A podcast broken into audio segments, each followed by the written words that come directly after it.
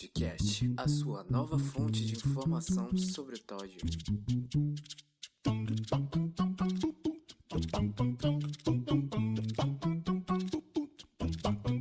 Olá, ouvintes! Esse é o segundo episódio do Toddcast e hoje contemplaremos os seguintes assuntos: diagnóstico, diagnóstico diferencial e comorbidades. Sem mais delongas, vamos lá dar uma conferida? Quando a criança com TOD não é devidamente diagnosticada, ela acaba sendo rotulada como uma criança mal educada, sem limites, entre outros rótulos, que acaba atrasando um diagnóstico efetivo e que é muito importante para entender a condição e tomar providência para melhorar a vida dessa criança.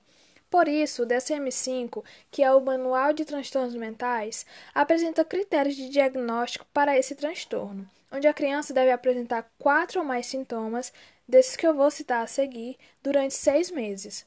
Bom, na categoria humor raivoso ou irritável, a criança ela pode apresentar a perca da calma com frequência. Ela se torna sensível ou facilmente incomodada, ou é frequentemente raivosa e ressentida. Na categoria comportamento questionador ou comportamento desafiante, ela frequentemente questiona figuras de autoridade ou adultos. Desafia ou se recusa a obedecer às regras ou pedidos de figuras de autoridade e incomoda deliberadamente outras pessoas ou culpa os outros por seus erros ou mau comportamento. Na categoria índole vingativa, a criança ela pode apresentar um comportamento maldoso ou vingativo pelo menos duas vezes nos últimos seis meses. E como eu disse, ela, ela deve apresentar quatro ou mais desses sintomas para ser diagnosticada com TOD.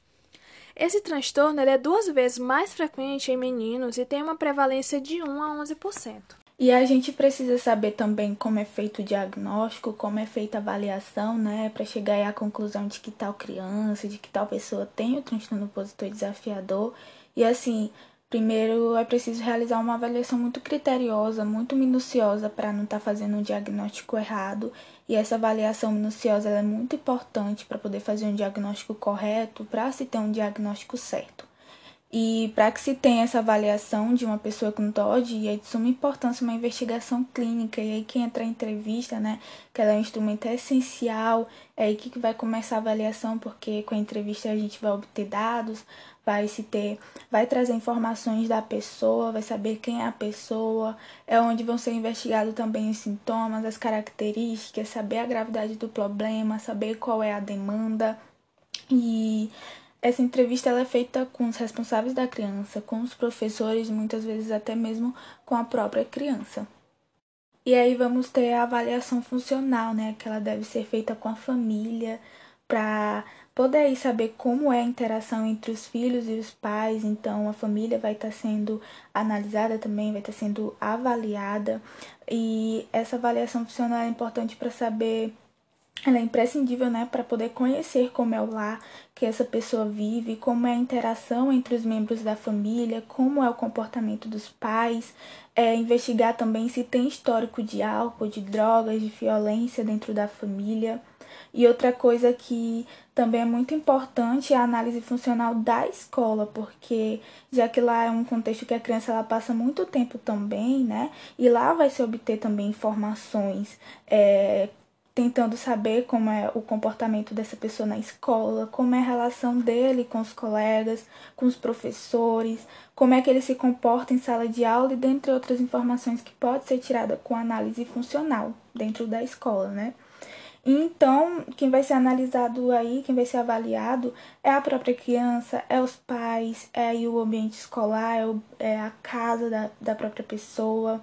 E além do que eu já falei aqui, além disso, né, instrumentos avaliativos eles podem ser utilizados no diagnóstico e assim poder chegar a um diagnóstico realmente sim preciso, certo, correto. O transtorno opositor desafiador pode ter algumas semelhanças com outros transtornos, e é aí que entra o diagnóstico diferencial. Ah, mas eu não sei o que é o diagnóstico diferencial. Pois se acalma aí que eu vou explicar. O diagnóstico diferencial é a investigação de sinais e sintomas específicos para descartar outras hipóteses diagnósticas e assim poder construir um diagnóstico seguro. Entendeu? Alguns transtornos que apresentam uma similaridade com o TOD são o transtorno de conduta, onde ambos são relacionados a problemas de conduta que geram conflitos entre o indivíduo e figuras de autoridade, mas geralmente os comportamentos relacionados ao TOD são menos graves que os de transtorno de conduta e não envolvem agressão de pessoas ou animais, destruição de propriedades ou um padrão de roubo ou de falsidade. Além da presença de problemas de desregulação emocional, né, que é o humor irritável, que não há no transtorno de conduta. Transtorno de déficit de atenção e hiperatividade. Frequentemente, o transtorno de déficit de atenção e hiperatividade é comórbido com o TOD.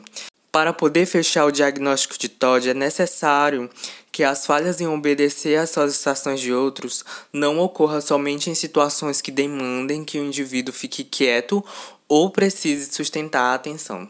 Transtorno disruptivo da desregulação do humor. Os dois partilham em sintomas de humor negativo crônico e explosões de raiva, porém, a gravidade, a frequência e a periodicidade das explosões de raiva são mais graves no transtorno disruptivo da desregulação do humor. Transtorno explosivo intermitente. Quem assistiu Teen Wolf vai lembrar desse aqui. Também envolvem altas taxas de raiva, mas apresentam agressão grave dirigida para outras pessoas, o que não é observável no transtorno opositor desafiador. E vale a pena ressaltar algo aqui muito importante, porque é, como os comportamentos que descrevem o transtorno opositor é, desafiador, que é a negação, desobediência, desafios e outros comportamentos, eles ocorrem, eles aparecem aí no início da infância, no comecinho da infância, então é nesse período que esses comportamentos são esperados, né, no curso do desenvolvimento normal da criança. E por isso a importância de um diagnóstico preciso, aí, de um diagnóstico correto, a importância da avaliação, de avaliar a intensidade, o tempo, se está tendo prejuízos na vida do indivíduo e conseguir diferenciar é, se é transtorno opositor desafiador ou se, ou se esses comportamentos fazem parte aí do curso de desenvolvimento normal da criança. Então, avaliar a intensidade, o tempo, se está tendo prejuízos é algo muito importante para diferenciar. E por fim, vamos falar um pouco sobre as comorbidades que podem vir estar associadas ao transtorno opositor desafiador. E uma comorbidade comum que a literatura vai trazer e que ela fala muito é sobre o TDAH, que é o transtorno de déficit de atenção e hiperatividade. E o TDAH ele tem um alto índice, ela tem uma alta frequência comórbida aí com, com TOD. É, pois assim, a maioria das pessoas com TOD, elas possuem, elas têm um diagnóstico de TDAH como comorbidade.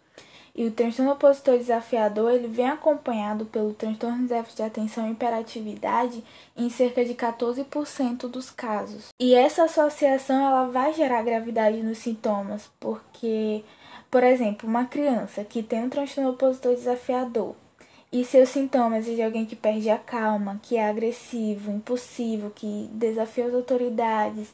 Então, esses sintomas que ela apresenta, elas vão se agravar, pois esse indivíduo com essa comorbidade, eles apresentam mais conflitos, maior agressividade, maior impulsividade, vão ter maior dificuldade no relacionamento social, o que vai piorar o prognóstico.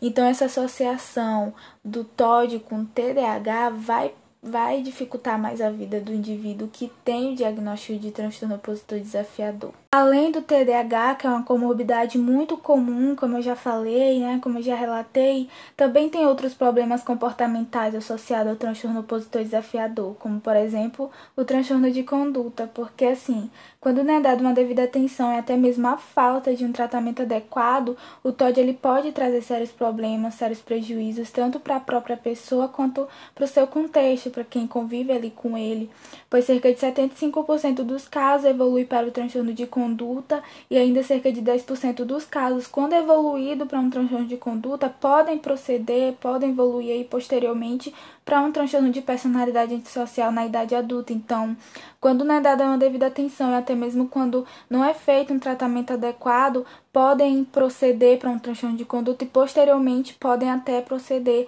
aí pode evoluir para um transtorno de personalidade antissocial.